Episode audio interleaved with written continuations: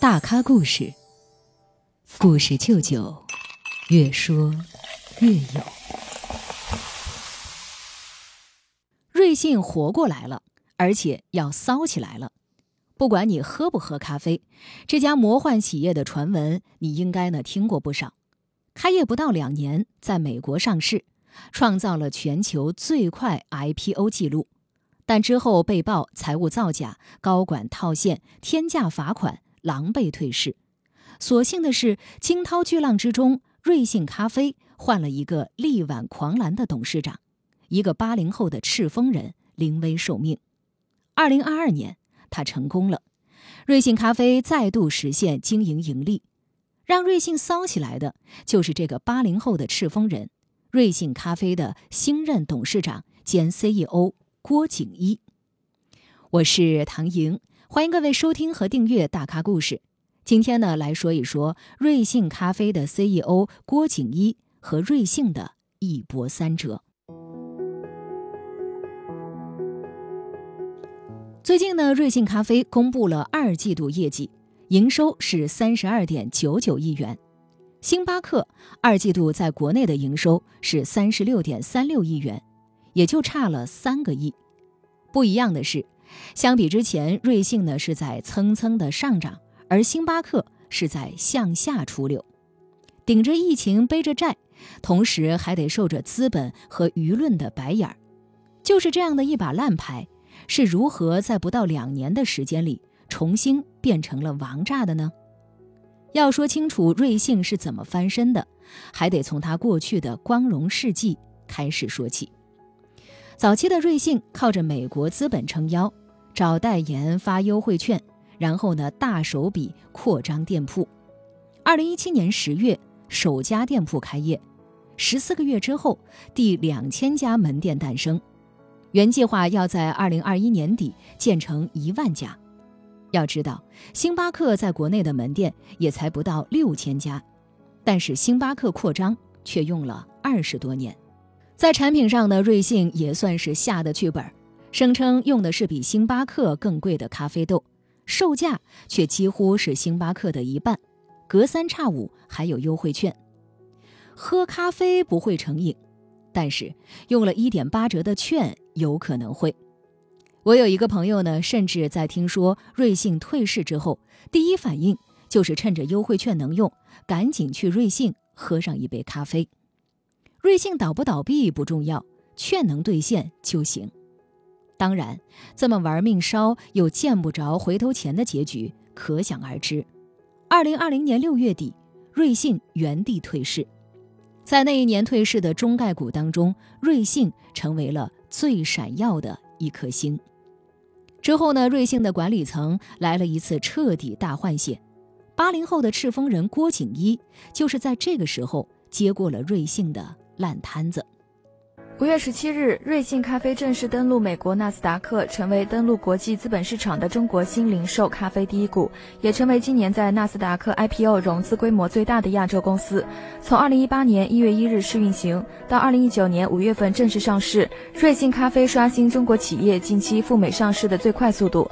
此前，趣头条从创立到登陆纳斯达克花费了两年多时间，而瑞幸不到十七个月。根据招股书公布的数据，二零一九年三月三十一日，瑞幸咖啡已经在二十八个城市拥有两千三百七十家门店。郭景一一九八一年出生于内蒙古赤峰市，最高学历是北京交通大学交通运输规划与管理专业博士。二零零九年，他博士毕业之后，先做了三年的研究员，又当了五年的公务员。二零一六年，他辞职，加入了神州租车。担任当时神州租车董事长陆正耀的助理。神州租车是中国用户量第一的汽车租赁公司，二零一四年在港交所上市，二零一六年神州租车正红火着。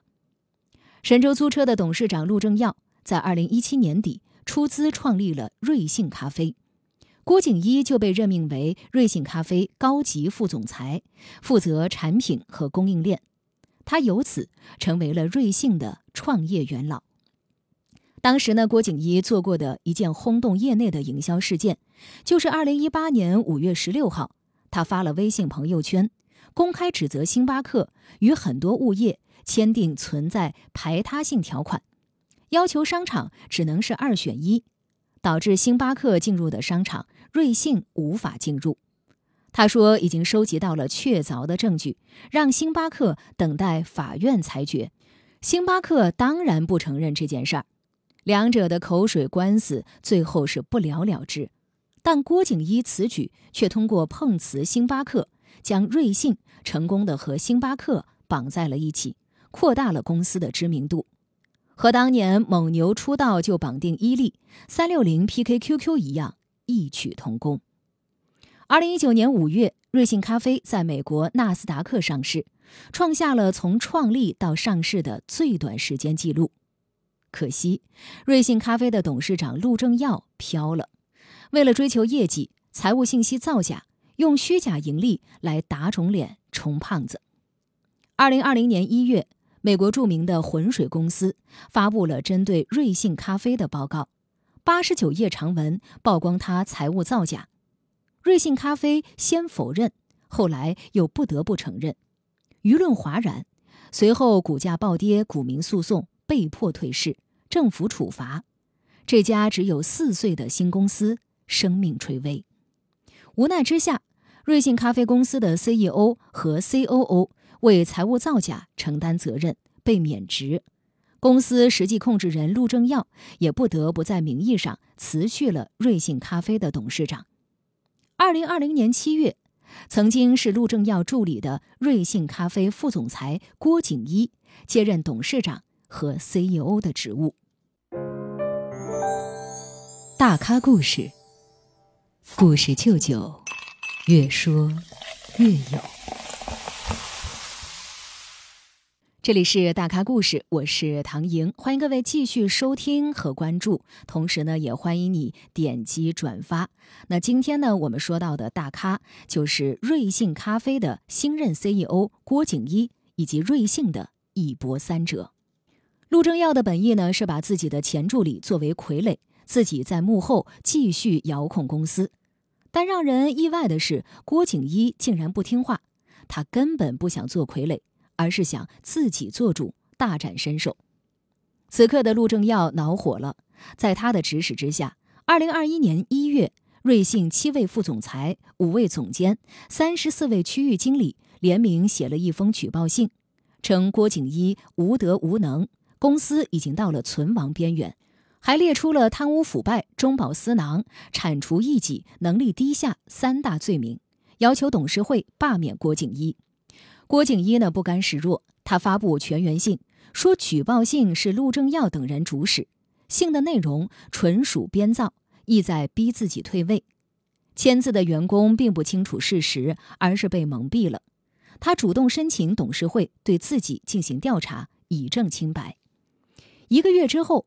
董事会组织的独立调查公布了报告，没有发现任何证据证明郭景一存在举报信中所指控的不当行为。郭景一在董事会的支持下卫冕成功，于是郭景一就此大干一场。瑞幸以前烧钱太狠，成立三年就开了四千七百多家门店，郭景一关闭了一大批效益差的，又新开了许多小面积的店。以降低成本、提升盈利，同时大力发展占用资金很少的加盟商。加盟店的大量增加，让瑞幸咖啡实现了轻资产的门店网扩张。二零一七年，瑞幸咖啡有九家店；二零一八年有两千零七十三家店；二零一九年达到了四千七百八十九家；二零二零年四千八百零三家；二零二一年六千零二十四家。到了今年八月，瑞幸已经有七千多家店，成为中国第一。对郭景一来说，除了扩张门店，他更为关注的是员工能否按照标准化流程来操作每一杯咖啡。在线上呢，我们会对他的整个的一些运营操作呢进行一些抽查和监控。如果发现了有一些，呃，操作中的一些可能一些需要提醒的呢，我们会马上在线上会提醒到门店有一些操作如何改进。看完监控中心。郭锦一又召集市场和运营开会讨论下半年的扩张计划。品质是非常稳定的。按照郭锦一的说法，在咖啡零售市场，传统模式是人找咖啡，而他们的模式是让咖啡找人。因为我们有一套智能选店的系统，我们可以看到这个写字楼有多少人点了我的咖啡。比如说我在中关村开了一个店，哎，我突然发现旁边的有几个写字楼点外卖的人特别多，所以呢，我下一步马上就会把店开到其他的写字楼附近，这样我所有选店的针对性都特别强，基本能精准的找到客户。公司内部分成多个研发团队，开发各种新产品，投放到市场上，卖得好的就上，卖得差的就退下。团队之间相互竞争，不断拿出最好的方案。一年研发了上百款咖啡，最受消费者青睐的是四大金刚：生椰拿铁、厚乳拿铁、丝绒拿铁、椰云拿铁。这四款咖啡成为了瑞幸的盈利之源。其中，生椰拿铁拿到了全场的 MVP，一年的销售就破了亿。期间呢，椰子供应不上，产品总监都要上树亲自薅。把瑞幸公司的代言人从汤唯、张震换成了让年轻人更喜欢的利路修、谷爱凌。二零二一年八月，北京冬奥会还没有举行，中国人一般都不知道有个运动员叫谷爱凌，当然代言费也就不贵。半年之后，谷爱凌横空出世，在冬奥会上夺得双冠王，她所代言的瑞幸咖啡搜索指数暴涨了近二十倍。就像赌博押宝一样，押中了谷爱凌的瑞幸咖啡，这回赚大了。瑞幸的烂摊子摇身一变，焕然一新。现在的瑞幸拥有三万多名员工，一款咖啡一天能卖出六十六万杯，单款咖啡年销售超过一亿杯，越来越引人注目。今年的八月八号，瑞幸咖啡公布了财报。第二季度总净收入为三十二点九九亿元，同比增长百分之七十二点四，比第一季度增长了十四倍。而去年的第二季度，瑞幸咖啡还亏损四千八百万。截止到二零二二年六月底，瑞幸咖啡总店面数量达到了七千一百九十五家，超过了星巴克，成为中国连锁店最多的第一品牌。此刻，瑞幸咖啡的董事长兼 CEO 郭景一说：“过去的两年，瑞幸咖啡在战略、运营、治理机制、管理架构和组织文化等方面都实现了根本性的提升。可以说，除了公司的名字没有变之外，瑞幸已经是涅槃重生，成为了一家全新的企业。改过自新的瑞幸能否重新获得资本的青睐？”能否真的干翻星巴克？这个故事还没有完结。